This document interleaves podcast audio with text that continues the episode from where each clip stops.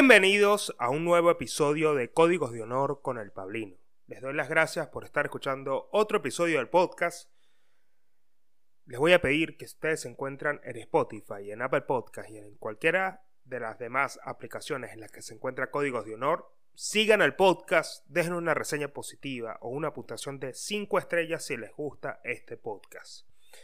Si están viendo este video por YouTube, lo que les voy a pedir es que se suscriban al canal y activen las notificaciones, como siempre digo al comenzar cada episodio de Códigos de Honor. Bienvenidos, acá están ustedes, eh, bueno, en este caso que yo estoy grabando en la tarde, tomándome un delicioso café que acabo de preparar en un atardecer en Palermo, Hollywood, que si llueve en este momento estamos bendecidos porque ustedes, a los que están en YouTube, van a poder ver la tormenta en el episodio. A los que están en Spotify van a tener que ir a YouTube a ver este video. Ahora, me siento bastante contento. Hoy, obviamente, tengo un anuncio importante que darles. Yo, digamos que, que, me siento como, como cuando uno se graduaba de la universidad, como cuando uno daba una noticia, una noticia importante. Siento que, que esto es una noticia tan, tan importante como cuando alguien dice que está embarazada o cuando alguien dice que va a ser papá, o como cuando alguien dice que se compró un carro o una casa, o cualquier otra noticia interesante eh, para la comunidad de códigos de honor principalmente y para la gente que está llegando nueva, eh, esto es una noticia que a ustedes también les va a servir de mucho. A ver.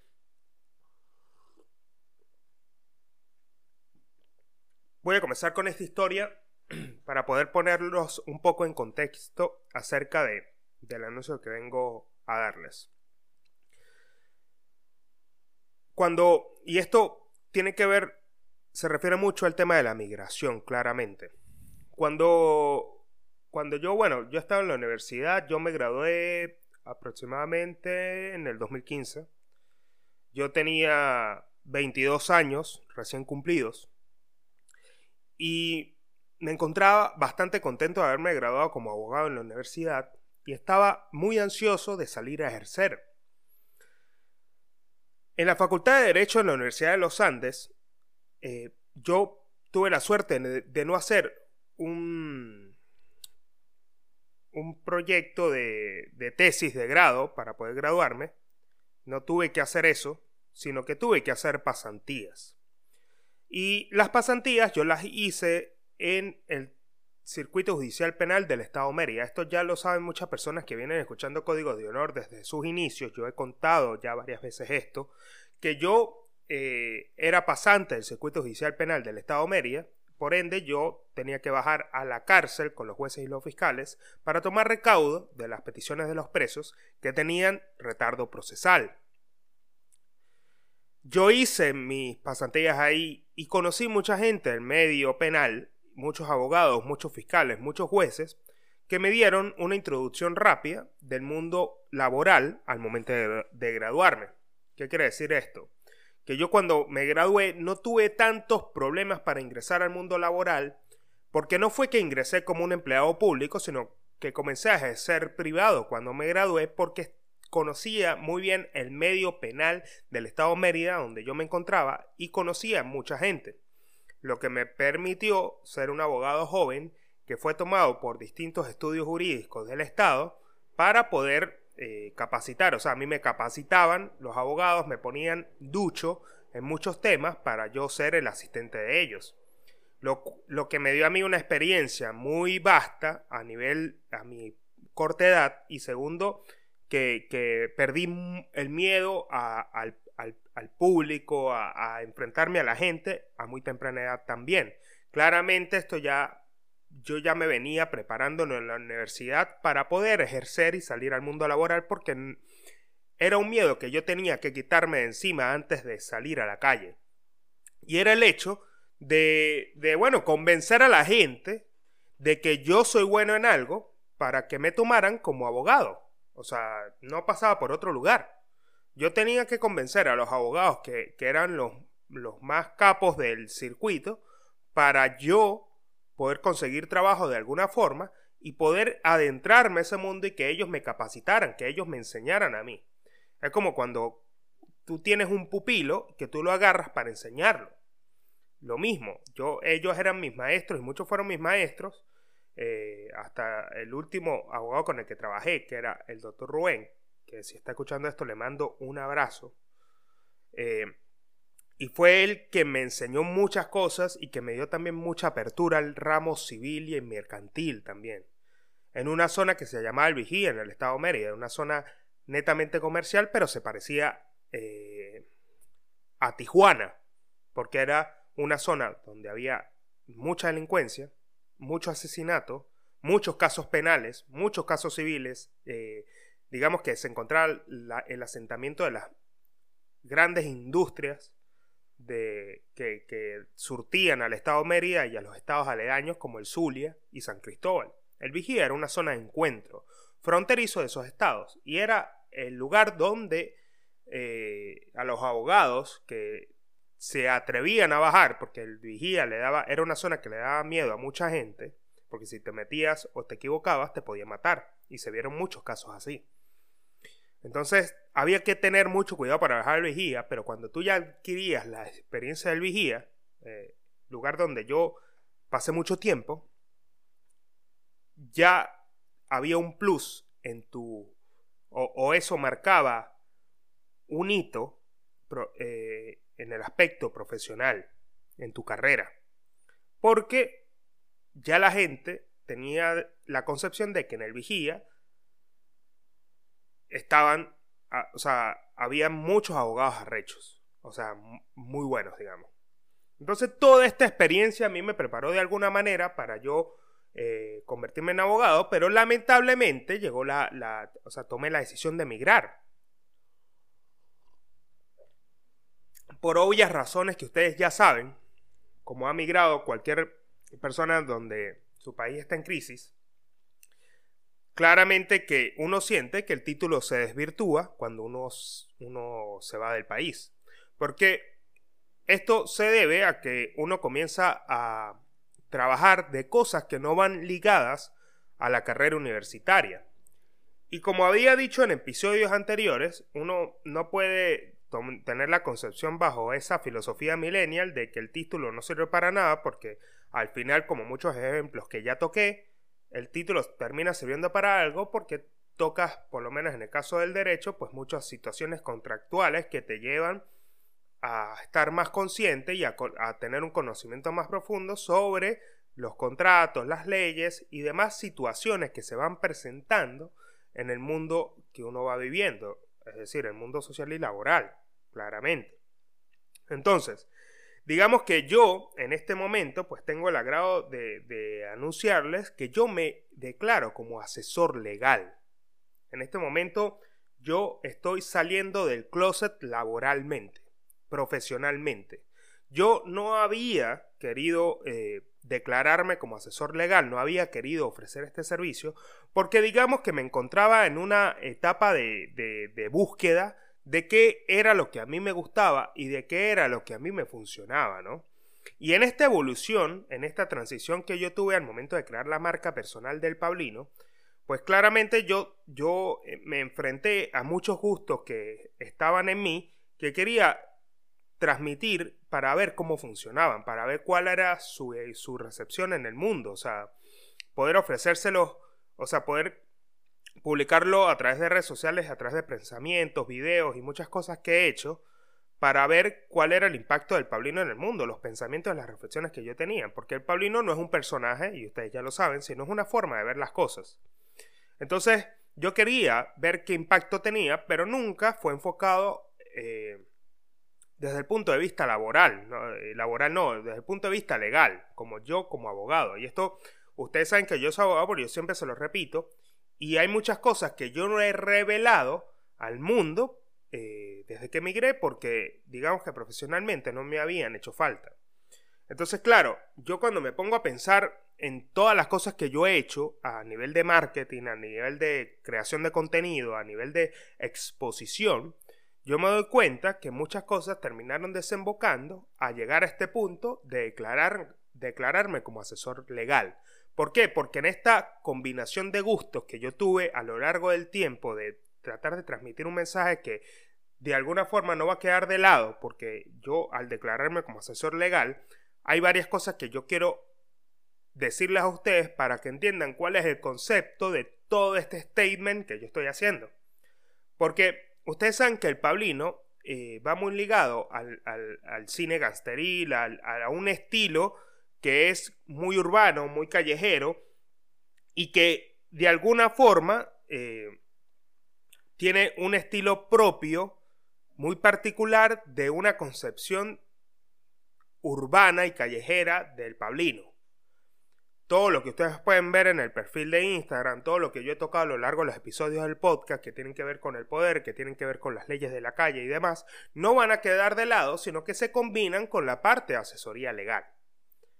Porque son cosas que ya digamos, yo busco la forma de monetizar. Y esto, ¿por qué lo hablo en el podcast? Porque el podcast es un espacio que yo he creado con la, con la intención de poder transmitir pensamientos e ideas y, y compartírselas a ustedes con la intención de ayudarlos. Pero yo no puedo ser tan egoísta, y esto es algo que yo estaba pensando, yo no puedo ser tan egoísta para quedarme con los conocimientos que yo tengo como abogado para mí mismo, porque siento que los puedo ayudar de mejor manera ofreciéndoles asesorías legales. ¿Qué quiere decir esto? Hay muchas cosas que, que primero yo quiero hablar acerca de lo que es el concepto que yo he creado para dar asesorías legales. Yo estaba hablando con un, muy buen amigo y yo le estaba comentando de que cuando a mí se me vino la idea de hacer este crossover de la marca, que, es decir, dejar de compartir tanto o de enfocarme tanto en el contenido de narración de historias o de, de, de, sacarle una enseñanza o una táctica de vida a muchas situaciones particulares, eh, haciendo este crossover para pasar a enfocarme un poco más a los temas legales, yo dije, yo como venezolano, y esto creo que le pasa, creo que nos pasa a muchos, ¿no? Eh, y es a la hora de, y esto les puedo asegurar, o por lo menos acá en Argentina se ve mucho, voy a hablar específicamente de Argentina porque es el único caso que conozco. Eh, en Argentina, acá, la comunidad venezolana, y esto eh, yo lo quiero decir bajo una óptica personal, sin la intención de ofender a nadie, bajo en Argentina pasa de que la comunidad venezolana, pues digamos que conserva mucho el patriotismo tricolor. Y esto claramente es normal porque todos somos de Venezuela y amamos a nuestra patria. Pero a mí el patriotismo tricolor, es decir, de utilizar cosas referentes a la bandera de Venezuela o declararse o posicionarse bajo, bajo o sea, fervientemente eh, en apoyo a la oposición y a todas las situaciones políticas que pasan en Venezuela, pues digamos que yo nunca, o sea, yo nunca me sentí identificado con eso, ni en la universidad, porque cuando estaba en la universidad, muchos movimientos políticos, a las personas que ingresaron a la universidad recientemente, más, más que nada, o principalmente la Facultad de Derecho y Criminología y Ciencias Políticas, a las personas que, a los, digamos, a los pichones que van llegando, los agarran muchos movimientos políticos para reclutarlos, para, para bueno, para hacer marchas, para, para hacer un montón de cosas. Te reclutan como parte de un asistente del movimiento político de la facultad que tiene mucha influencia y que también termina convirtiéndose como una especie de, de, de política medio mafiosa que se encuentra en la universidad donde que intervienen muchas decisiones políticas en la universidad y son los movimientos más pesados. Mucha gente que estudió en Derecho, o si, fuiste una persona que estudió conmigo, sabes de esto y de muchos movimientos que no voy a nombrar. Entonces, este patriotismo y principalmente la Facultad de Derecho se veía influenciado por este sentimiento como muy marcado de proclamar la libertad de Venezuela. Y esto, esto es algo con lo cual yo nunca me sentí identificado, sabiendo que, que, que que el país se encontrara en una situación mala, eh, porque yo sencillamente lo que quería era graduarme de abogado. Yo quería enfocarme en mi profesión sin tener ningún tilde político, o sea, o no declararme directamente como un tilde político. Esto no quiere decir que yo vendiera mis ideales a un bando. Sencillamente no, no, no me, me metía en esos temas. Entonces cuando, cuando yo migré para Argentina me di cuenta que en la comunidad había muchas personas que mantenían este estilo y que mantenían esta forma de, hacer las cosas. Y que eh, digamos que la gran mayoría y que muchas personas pues se sentían identificados con eso, cosa que yo no. Entonces yo digo, ok, cuando me comencé a, dar cuenta de qué eran las cosas que funcionaban y cuáles no, pues yo dije, o sea, no quiero hacer las cosas de esta manera si voy a, a intentar ejercer como abogado, no me gusta, no me gusta declararme de esa manera. Entonces, claro, yo cuando comencé a, pasar por muchos trabajos que no tenían nada que ver con mi profesión, mi título de alguna forma quedó llevando polvo en algún lugar y yo siento que esto le pasa a todos los profesionales que salimos de Venezuela, salvo a muchos médicos o personas en la rama de la medicina que digamos que tienen eh, la ventaja de por ser una carrera que es sumamente útil, pues es más fácil la revalidación, o sea, no pasa por tantos procesos como puede llegar a pasar otra carrera, como puede ser los abogados. Entonces yo digo, mm, en ese momento no me sentía preparado, pero después la vida me puso en la situación de ejercer como abogado porque claramente yo lo hago en una empresa privada desde hace varios años ya, en la principalmente en el ramo inmobiliario. Y esto yo lo he dicho varias veces en el podcast, pero coso que no me gusta hablar mucho de mi trabajo, pero yo ejerzo como abogado privado dentro de una empresa de ramo inmobiliario, lo que me, ha permitido a mí conocer muy bien acerca del ramo inmobiliario y de toda la parte legal del ramo inmobiliario en Argentina y municipal, cosa que es realmente interesante y que me gusta ejercer. Entonces, cuando yo hablaba de la creación de, de un concepto de marca para asesorías legales, y esto se los explico porque es un proceso que muy pocas personas cuentan al momento de hacer esta transición para pasar a ejercer o a, ofrecer eh, asesorías de su profesión. Esto es un proceso que todos tenemos de alguna forma en algún momento, si queremos eh, ofrecer asesorías de nuestra profesión en el país donde nos encontremos, aunque estemos con nuestro título revalidado o no, nosotros tenemos que hacer un crossover.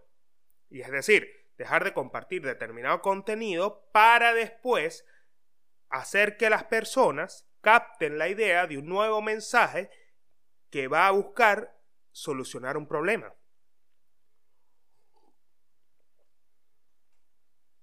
Entonces, a mí en ese momento, pues,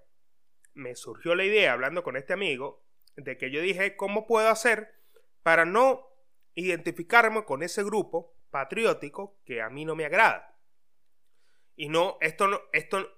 no tiene nada que ver con sentirme identificado como venezolano, no. Es más, al contrario, me siento totalmente identificado por mi nacionalidad y mi intención es o poder ayudar a mi nacionalidad, poder ayudar a la gente, a los venezolanos que principalmente no cuentan con un apoyo legal en el país donde se encuentran porque es difícil. Es difícil conseguir un abogado que te pase una situación legal donde sepas, no sepas qué hacer te puede llegar una intimación por una demanda, atropellas a alguien porque vas en un auto, compras tu carro y atropellaste a alguien y no sabes qué hacer, un abogado te puede cobrar muy caro, este, tuviste un, problema laboral y no sabes cómo actuar, no sabes si dejar de ir, no sabes si mandar una demanda al trabajo porque te explotaron. Muchas situaciones legales en las cuales ya nosotros nos encontramos porque estamos integrándonos al sistema eh, laboral de un país. Y nos estamos insertando en el sistema de un país. Entonces, claro, todas estas situaciones son potencialmente probables que sucedan. Entonces, mi intención como abogado es especializarme porque yo claramente a lo largo de los años me he especializado en muchos temas eh, del derecho que no, querido, no quería exponer porque no sabía cómo hacerlo. Pero llegó el momento, digamos, llegó el momento de hacerlo porque he tenido una revelación. Pero antes de pasar a, hablar un poco acerca de esta revelación que fue muy puntual, que tuve, y, este episodio va a ser eh, explicando un poco todo esto, todo esto que está pasando y todo el crossover de la marca y demás, yo pensaba en que la única forma de diferenciarme, y esto es una idea que yo les traigo a ustedes en el podcast, porque si ustedes son personas que quieren, eh, no sé, agarrar esta idea para mandársela a alguien, o, o tenerla en cuenta, o o cualquier cosa que quieran hacer, a mí me llamó, eh, me pareció muy interesante que cuando uno está eh, buscando crear una marca, uno tiene que crear una marca que sea, que a lo largo del tiempo con la, con la penetración en el nicho que uno está buscando eh, hacer crecer y encontrar, pues uno tiene que contar una historia, una narrativa que llame la atención para poder después desembocarlo en un, en un servicio que ayude a las personas. Esto es una premisa principal a la hora de, de crear una marca personal. ¿Cuál es tu historia? Y yo digo, ya he contado muchas historias acerca de, de, este estilo que yo tengo, ¿no? Pero yo digo, a la hora de ser abogado, la influencia de tantas cosas que yo he tenido a lo largo de mi vida, pues terminan dando el resultado de que yo soy como el abogado de Ciudad Gótica. Es decir, y esto me pareció, me pareció muy chistoso, pero al mismo tiempo me llamó mucho la atención. Es como el típico. Imagínense en la última película de Batman de, de, de Robert Pattinson. Imagínense que en esa ciudad caótica, llena de oscuridad, en esa ciudad donde abunda el caos, la mafia y todo esto, hay un abogado que ejerce. Y digamos que este abogado entre el universo paralelo de la ciudad de Ciudad Gótica es el Pablino. El Pablino ejerce en Ciudad Gótica. Esto me da mucha risa y esto es algo que, que, que me ayudó a poder crear el perfil y hacer la transición para asesor legal. Porque es un concepto que me parece sumamente divertido pero también me permite abarcar muchas cosas que yo quiero tocar como asesor legal. Entonces, claro, yo tuve que anotar todo esto porque si no lo anoto, no, no les puedo explicar de todo y yo no, y no puedo dejar, yo no, digamos que yo no puedo dejar pasar muchas cosas que yo les traigo en este episodio para poder que ustedes lo tomen en cuenta. Y es Primero de que esta creación de este personaje, de, digamos que del abogado de Ciudad Gótica, que ustedes van a ver reflejado en mi perfil, se queda en ese personaje, pero hay una cosa que, que digamos que, que me ayudó un montón al momento de conceptualizar, y es que en este, en este universo paralelo se pueden tocar muchos temas penales, de los cuales yo ya tengo conocimiento, que, que, me, que, que estudié durante muchos años, y que también eh, pueden servir para que ustedes, eh, digamos, lo tengan en cuenta a la hora de pensar en el Pablino. Porque el Pablino termina siendo ese asesor que ustedes tienen a la mano que va a estar acompañándolos en momentos de crisis, digámoslo de esa manera. Y me, o sea, hay varias cosas que... Déjenme leer un poco acá para poder recordar qué era lo que les... O sea, para poder hablar directamente acerca de, los servicios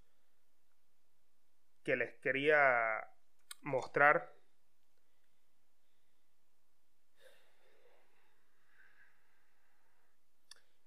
Ok, ya me acordé de unas cosas importantes. Y esto es otra cosa que yo les quería comentar y es que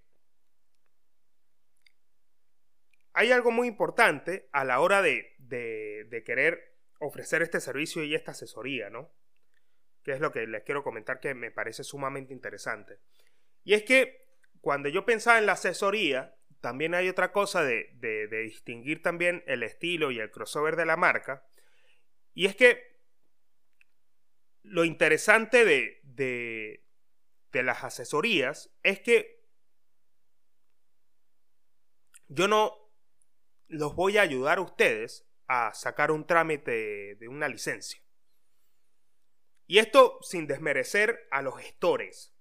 Porque ¿qué pasa? Yo a lo largo de, de, mi carrera como, como abogado, recuerdo una vez que un profesor nos dijo unas palabras que a mí me marcaron la vida, o sea, me parecieron sumamente interesantes, me parecieron sumamente importantes, y fue que él nos habló de que el país necesitaba juristas, el país necesitaba personas que supiesen interpretar la ley y que pudiesen defenderla. Esto a mí me marcó y él nos dio el ejemplo de las personas que, que se gradúan para ser gestores. A ver, yo no, como mi intención es no es desacreditar a ningún gestor,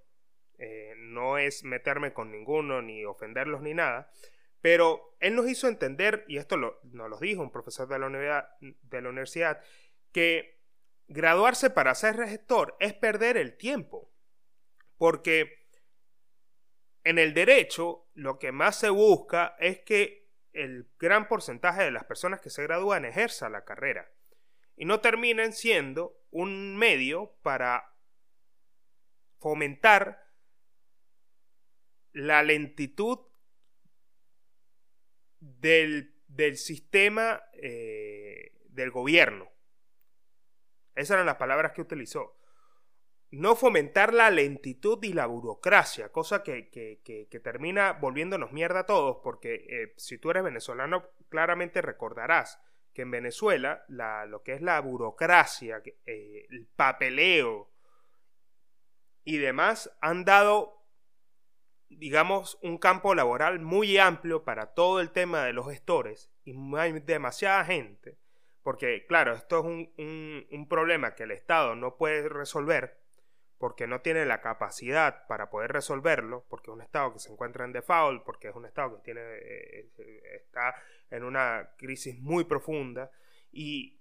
se necesitan mucho más personas que ayuden al sistema para que el sistema de alguna forma funcione. Cosa que en los países en vías de desarrollo, o, hablo principalmente en el caso de Argentina, no sucede o hay muy pocas, o sea, son muy pocas, no digo que no haya gestores, claramente hay gestores, pero todo lo puedes hacer tú con tus propios medios y sin, digamos, en la mayoría de los casos, pagar más que los aranceles que se cobran por esos trámites. Pero todo se hace por internet, todo se hace a través de una página de internet y cosas, eso son cosas que en Venezuela no suceden y, hay muchos gestores para eso. Pero este profesor nos explicaba que ese es el problema también, de que hay tantas personas que se gradúan para ser gestores que no permiten que el sistema se pueda automatizar porque sencillamente la burocracia y la corrupción paga mucho más y es más rentable para las personas de cargos públicos que la automatización del mismo sistema, es decir, que las máquinas eh, trabajen para mejorar ese sistema. Entonces, claro, es por eso la razón de que tú te metes en una página del gobierno venezolano y está hecha mierda. Y esto lo hablo por casos puntuales que, tuve la suerte de presenciar como los del pasaporte. Son páginas que están hechas mierda y se les tiene que pagar a un gestor para que te pueda hacer un trámite que sencillamente tú puedes hacer, pero no le es rentable a los cargos públicos de corrupción. Y esto es una realidad. Entonces, claro, cuando yo entendí este concepto y cuando yo entendí esto que dijo el profesor, yo juré no ser un gestor porque eso no fue para lo que yo me gradué. Entonces, claro, al momento de crear las asesorías, yo dije, no puedo en algún momento llegar al punto de gestionar cosas tan sencillas que tú puedes hacer por tus propios medios. Eso no quiere decir que en los trámites difíciles como la visa, que es un trámite que no todos conocen y que se, que se necesitan conocimientos técnicos de las leyes de un país para poder gestionarla, pues eso no significa que yo no vaya a hacer esos trámites, pero es un trámite mucho más complicado que una cosa que tú puedes hacer sencillamente metiéndote en una página del gobierno y haciéndolo por tu cuenta. Entonces, claro, eso no fue mi enfoque para las asesorías, eso no fue mi enfoque para poder, eh, digamos, crear un sistema que pudiese ustedes ayudarlos. Mi intención es poder crear asesorías sobre temas complicados de situaciones que nos pueden pasar legalmente en la vida cotidiana y que al mismo tiempo sean situaciones que de las cuales tú no puedes hacer rápidamente un abogado de confianza porque no sabes cuánto te va a cobrar. Eso es algo muy importante porque al ser yo una persona que habla de, manera tan directa y que tampoco está dentro de la apariencia formal de un abogado, es decir, no, eso no quiere decir que yo no me está bien, porque yo sí lo hago, claramente, pero ese, ese abogado tan formal y convencional, que es, una, es un, algo que yo estaba viendo cuando investigué este nicho de mercado, fue que hay demasiados abogados de traje y corbata que se presentan allá afuera en las redes sociales con la intención de ofrecer asesorías, pero se alejan demasiado de la gente por su formalismo, por su apariencia tan impecable como, ok, te voy a cobrar carísimo y, te voy a decir cosas que tú, ni, tú mismo no vas a entender. Esa apariencia yo no la quiero tener Y me, quiero acercar más a personas que piensen y que entiendan este concepto, como ustedes ya lo vienen entendiendo a lo largo de los episodios de Códigos de Honor. Entonces, claro, ¿cuáles fueron los, los digamos, los, los servicios que yo pensé para comenzar estas asesorías? Primero, o sea, asesorías con respecto a radicaciones migratorias, lo que es saltar de un país a otro, lo que tiene que ver con visas, lo que tiene que ver con los tipos de visa, lo que tiene que ver con protecciones de, activos y apoderamiento para poder gestionar bienes en el país donde tú te quedas o, hasta, o hacia donde tú vas. Esto sería una un, un servicio de gestoría principal. Ya de entrada es uno de los que yo pensé para poder ofrecérselos a ustedes. Segundo, contratos inteligentes en la blockchain y cómo aprovecharlos hoy en día. Hay algo que a mí me llama mucho la atención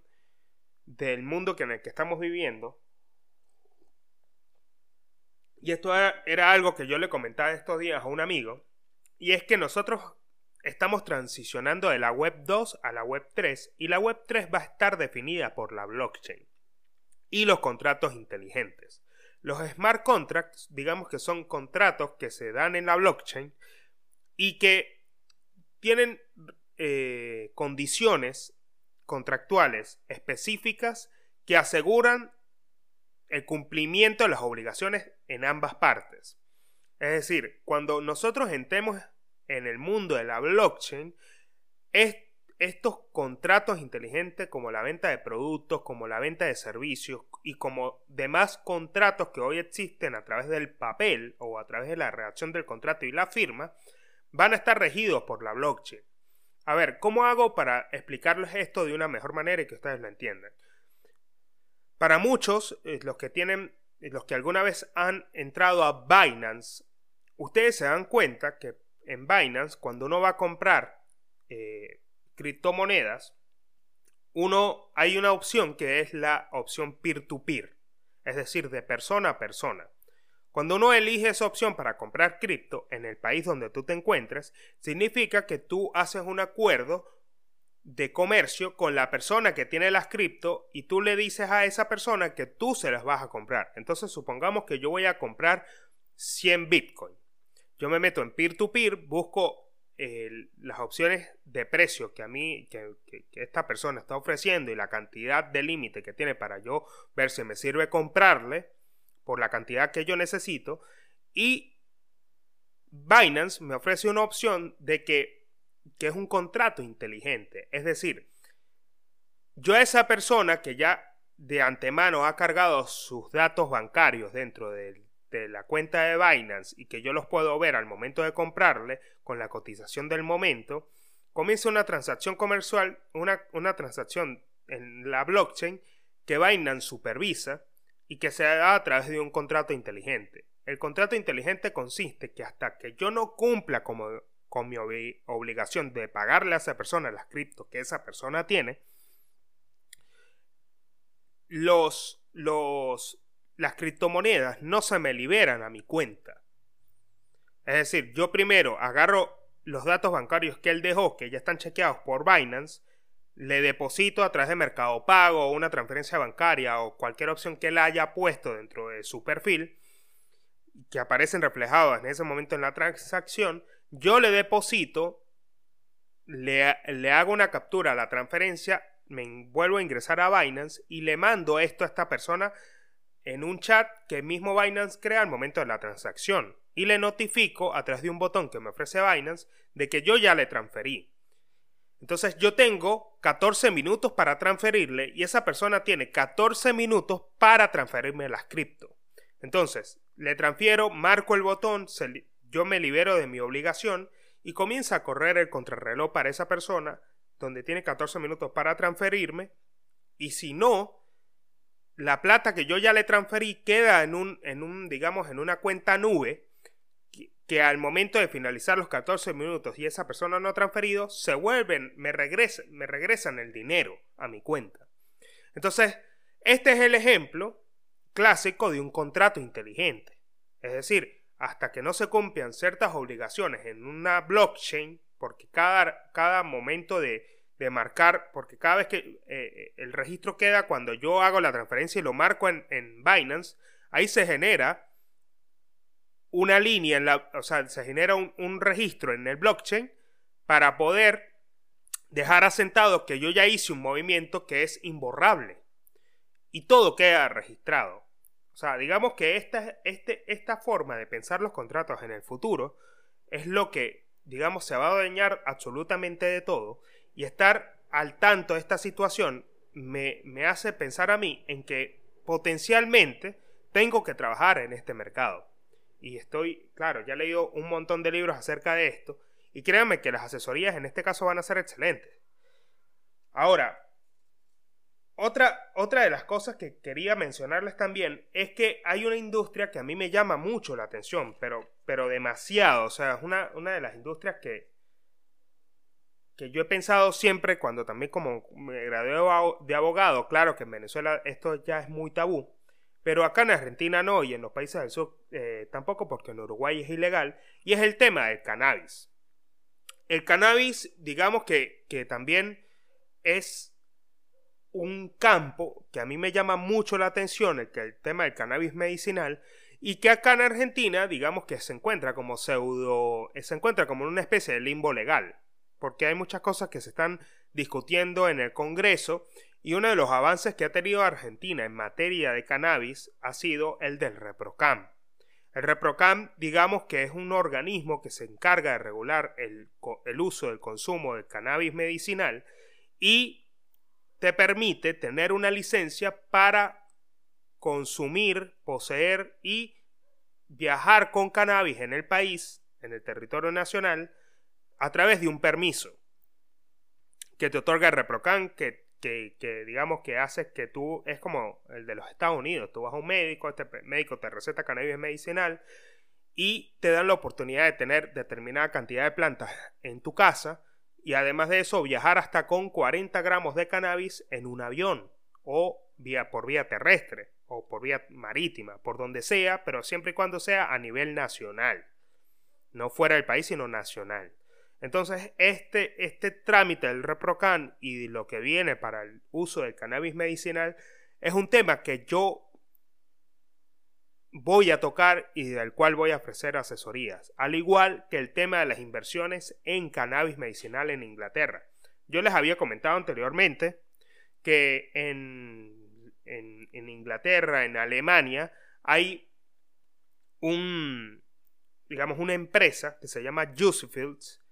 que se encarga de comercializar cannabis a través de la blockchain y a través de la cripto. Es decir, tú puedes comprar una planta de cannabis en una granja en Alemania,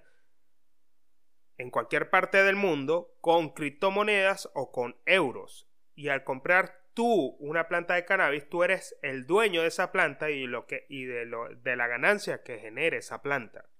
Esto me parece súper interesante porque como el cannabis es una industria que está creciendo exponencialmente, saber acerca de las inversiones eh, que te pueden eh, dar un, un retorno muy interesante, va a estar bueno asesorarlo porque son contratos que muchas veces hay que analizarles la caída legal con respecto al, a la compra de, en sí de, de la planta como tal y del retorno que tiene sobre la inversión. Estos son contratos que son interesantes analizar y que son interesantes analizar lo, que son los acuerdos legales que tienes al momento de hacer una inversión en este tipo de industria como la industria del cannabis. Esto es algo que ya vengo estudiando desde hace mucho tiempo y que estoy muy, muy complacido de poder ofrecerlo. También todo lo que tiene que ver con situaciones complejas y esto tiene que ver específicamente con el tema del derecho penal. Cuando yo hablo de, ofrecer este tipo de servicios de situaciones complejas de, del derecho penal y, de todo lo que tiene que ver con esto, yo siempre hago la salvedad de que, y yo lo había comentado en un episodio anterior del podcast, y es que ninguno de nosotros está exento de caer preso. Esto es una realidad. Ninguno de nosotros está exento de caer en la cárcel porque hay muchas situaciones complejas y esto tengo que traer este caso a colación. Y es el caso de Will Smith. El caso de Will Smith claramente eh, es muy difícil de, No es muy difícil de analizar, porque ya, esto ya me imagino que ustedes habrán visto miles de análisis por YouTube o por internet de, de lo que sucedió esa, esa noche de los premios eh, con Will Smith. Pero hay algo interesante, y esto lo traigo a colación por lo siguiente. Cuando, cuando él reacciona de esa manera por defender el honor de su esposa, eh, cosa que me pareció demasiado exagerado y que no tuvo cabida en ningún lugar de, de, contraatacar, digamos, eh, palabras con golpes, él tuvo un arrebato que en derecho penal se conoce como el arrebato de intenso dolor. El arrebato de intenso dolor es una situación emocional que podemos tener cualquiera de nosotros cuando nosotros nos vemos afectados emocionalmente y el, en derecho filosóficamente se describe como... Mierda, esto, me acuerdo que... Como el impulso que atropella nuestra voluntad. Ese es ese impulso que nos ciega, es ese impulso emocional que nos hace actuar irracionalmente. Y esta situación se puede ver como cuando te insultan a tu mamá, como cuando tú ves que le pegan a un familiar tuyo eh, injustamente y tú te sientes fúrico y quieres atacar a esa persona, o como cuando te insultan y se meten con tu mujer, pero de una manera mucho más grave que no tiene nada que ver con esto de Will Smith, pero también sucede, puede suceder, o en el caso más clásico, claramente que se metan con tu hijo. Estas situaciones que, donde tú veas que tus emociones te sobrepasan, en el derecho se, conocen como arrebato de intenso dolor y en muchas ocasiones esto puede conducir a que en un tribunal se atenúe la pena que se le impone a esa persona eh, porque se, se, conoce de que el ser humano es un animal emocional y que en situaciones donde hay un arraigo muy fuerte con, otro, con, con otra persona, y que puede ser que esté ligado emocionalmente a nosotros de una manera que solamente conocemos los seres humanos o que solamente no solamente conocemos los seres humanos sino también los animales como cuando tú te metes con las crías de un perro la mamá te va a morder porque te está metiendo con sus hijos, esto creo que les ha pasado a todos, si tú vas a una camada de perros recién nacidos, la mamá de los perros no, se va de, no te va a dejar ni acercarte porque ellos los está protegiendo. Y si en el momento tú llegas y agarras a alguno y lo matas, la mamá te, te va a morder, te va a volver mierda. Entonces, esto digamos que en los animales se entiende porque no tienen el conocimiento eh, o no tienen la, suficiente inteligencia emocional para soportarlo, pero en muchas situaciones donde nuestro cerebro animal predomina por encima del, cerebro emocional, se puede dar lugar a esta situación. Y es como cuando a una madre le matan a su hijo o muchas situaciones graves de este aspecto. Pero este arrebato de intenso dolor fue lo que tuvo lugar en Will Smith cuando se metieron con su esposa. Claramente, eh, esto eh, no se puede utilizar para atenuar en, ninguna forma algo que hubiese podido, o cualquier situación legal que se hubiese podido presentar en caso de que Chris Rock hubiese demandado a Will Smith por esto, porque en el contexto de los Oscars y demás, en la situación en que el chiste que, hizo Chris Rock no fue eh, o no dio lugar para que Will Smith reaccionara de una manera tan violenta a cambio que se lo hubiese mentado la madre, o lo hubiese puteado, o lo hubiese puteado a los hijos, o le hubiese dicho cualquier cosa violenta, grave y de manera mucho más directa, pues hubiese tenido sentido que reaccionara de esa manera porque el arrebato de intenso dolor lo sobrepasó. Porque de alguna forma todos somos, digamos, animales emocionales. Claramente que Will Smith no fue tan emocional en ese momento, simplemente un animal por haber hecho eso. Y no es por justificarlo. Pero esto da lugar a que cualquiera de nosotros en situaciones que se nos puede presentar en la vida cotidiana, nosotros podemos tener algún problema penal. Y esto quiere decir de que en el caso de que Will Smith se hubiese levantado a darle una cachetada a Chris Rock y la intención de él no era, digamos, eh, más, que, más que cachetearlo, en el caso de que Chris Rock se hubiese resbalado y se hubiese caído porque había un escalón atrás que no hubiese visto por la cachetada que le dio, él se impulsa hacia atrás y se cae y se pega por la cabeza y se muere, Will Smith estuviese preso. Y así con muchas otras situaciones, tú puedes ir en un auto y te sale una persona y sin intención lo atropellas, y es una situación legal, penal, complicada que se te puede presentar en tu vida diaria. Entonces yo pensando en este problema, claramente que yo tengo que dar estas asesorías a cada uno de nosotros, principalmente si somos venezolanos, porque no vamos a tener acceso a un abogado penal tan rápido. Y esto, digamos que es el foco principal de las asesorías que yo ofrezco como el Pablino, porque es la materia o es el plato fuerte de mi contenido. Ahora, otras situaciones que se pueden dar este, también que me ha tocado analizar es en materia de derecho eh, de propiedad intelectual. Si tú eres un, un productor, eres un artista o eres cualquier persona que se,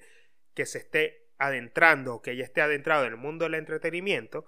revisar contratos de, acuerdos comerciales, de presentaciones y demás, también es un servicio que yo ofrezco. Y es sumamente interesante tenerlos en cuenta porque puede ser que, pueda pasar lo de Paulo Londra, de que no al no leer, y dense cuenta lo que le pasó a este artista, al no leer bien un contrato, se terminó llevando un chasco que lo mantuvo inhabilitado por tres años, y aquí hago una fe de ratas porque en el episodio anterior yo había dicho que fueron cuatro años en los cuales no pudo sacar música, pero en realidad fueron tres entonces, claro, toda esta situación de que lo llevó a él a estar inhabilitado por tres años de no poder sacar música y no poder monetizar nada de eso, eh, fue producto de que no pudo tener un abogado cerca a la mano que le pudiese ayudar con la lectura de un contrato fácilmente. Y en la redacción y revisión de cualquier otro contrato que a ustedes se les pueda presentar. Esto quiere decir contratos legales, esto quiere decir contratos laborales, contratos de alquiler, contratos laborales de cualquier tipo, estoy ahí para poder asesorarlos. Este es el tipo de asesoría que yo les quiero ofrecer para que ustedes la tengan en cuenta al momento de pensar un abogado y que piensen en el Pablino como su principal abogado de confianza. Y en este caso, en consigliere de confianza. Cuando yo me pongo consigliere de confianza, claramente atiende a la razón de la marca, que ustedes ya conocen, que va relacionado a todo este, esta, este, esta, este estilo eh, contemporáneo, digamos, pero consigliere en italiano significa asesor. Y no es más que un asesor de confianza. Además de eso, bueno, claramente todo lo que tiene que ver, y este es otro tipo de asesoría, todo lo que tiene que ver con el ramo inmobiliario. Asesorías en, en la parte municipal, al igual que asesorías en el ramo inmobiliario en sí, que es algo que tiene que ver con la redacción de documentos de compra-venta de, unidades, de propiedades y demás, que es, digamos, también el plato fuerte porque es la industria en la que yo trabajo. Yo trabajo en la industria inmobiliaria, en la, en la industria del real estate y en la industria de la construcción. Y esto es algo que claramente yo tengo que ofrecer porque es la industria en la que yo ejerzo también como abogado. Y no, las voy a, no lo voy a dejar de lado. Entonces, claro, esto, digamos que son todos los servicios que yo voy a ofrecer como asesor legal y que poco a poco les voy a dar, eh, digamos, ciertos aspectos legales de muchas situaciones que vamos a poder ver en la vida cotidiana, con cosas que pasen allá afuera en, el mundo del entretenimiento, en el mundo de, de las redes sociales. Yo voy a tratar de hacer análisis legal de muchas situaciones, tanto mercantiles como penales y de todos los temas que ya he hablado en este episodio del podcast. Claramente no es un episodio normal de podcast porque estoy haciendo un anuncio directo de los servicios que voy a ofrecer y, les agradezco si han llegado hasta acá eh, y les agradezco haberme escuchado hasta acá. Yo ya claramente, digamos, he salido del closet profesional y una de las cosas más importantes que con las que quiero cerrar acá para que ustedes también la toquen en cuenta, porque eh, hablar de, cosas motivacionales o de inspiración o, de, José, de José o así que les pueda motivar, no lo voy a dejar de hacer nunca, porque ya es parte de un estilo. Y, es que cuando yo estaba creando esto, que eh, ya, había, ya había tomado la decisión de, convertirme en asesor legal, eh, yo se lo comenté a mi novia y, hay algo que, yo quiero resaltar acá y es que uno siempre tiene que buscar eh, a nivel de pareja, yo siempre agradezco, digamos, por la pareja que tengo, por mi novia, porque eh, la considero una persona muy sabia y es una persona que me complementa en muchos aspectos, pero muchas cosas que me ha ayudado, que me han ayudado a mí a crecer, van muy ligadas a su, sabiduría, a su forma de ver las cosas que, que, que a mí me hacen como hacer clics. Y yo tenía ganas de borrar todo el contenido que había hecho, del cual yo había invertido demasiado tiempo, esfuerzo, dinero y todo, para poder crear ese contenido. Y, tenía ganas de borrarlo para que no se mezclara con este nuevo contenido que digamos que mantiene el mismo estilo, pero de que se enfoca en un tema mucho más específico que es la asesoría legal bajo el Paulino, ¿no? Entonces ella me dijo, la idea es evolucionar. ¿Y, por qué lo, lo, ¿Por qué me refiero a esto? Porque yo como no tenía el lugar claro al, cual yo quería llegar, porque veía el, podcast y demás como una especie de liberación artística y demás, ella me dice, y, y lo que me hizo reflexionar fue que la idea es evolucionar. Y no necesariamente para evolucionar tienes que borrar todo tu pasado. Tú tienes que evolucionar en base a lo que ya has construido y demostrarle a la gente que tú estás cambiando, que es una persona que constantemente está cambiando, que constantemente se encuentra en evolución y que no necesariamente necesitas borrar todo lo que has hecho para poder cambiar un enfoque específico, a diferencia de que, bueno, yo no me haya convertido en abogado y que deje todo esto, porque claro, todo lo que yo vengo haciendo está muy relacionado, a diferencia de que me vaya por otra cosa totalmente distinta que no tenga nada que ver, que yo me vuelva, no sé, eh, no sé, barbero, ponele. O sea, pienso en eso porque es como un concepto que se me viene a la, mente que puede ser muy distinto. Que me vuelva barbero, que me vuelva, eh, no sé, odontólogo, o sea, cualquier cosa distinta, pero como es algo que va muy relacionado, al crear el concepto no fue necesario borrar absolutamente nada, sino más bien hacer la transición y trascender ya es una etapa que yo he superado, ya es algo, ya son temas, muchos temas que, de los cuales yo he hablado, que a ustedes les quedaron y que van a seguir en, en este canal de YouTube, pero ahora van a estar mucho más enfocados en temas legales y de solución para que ustedes los puedan llevar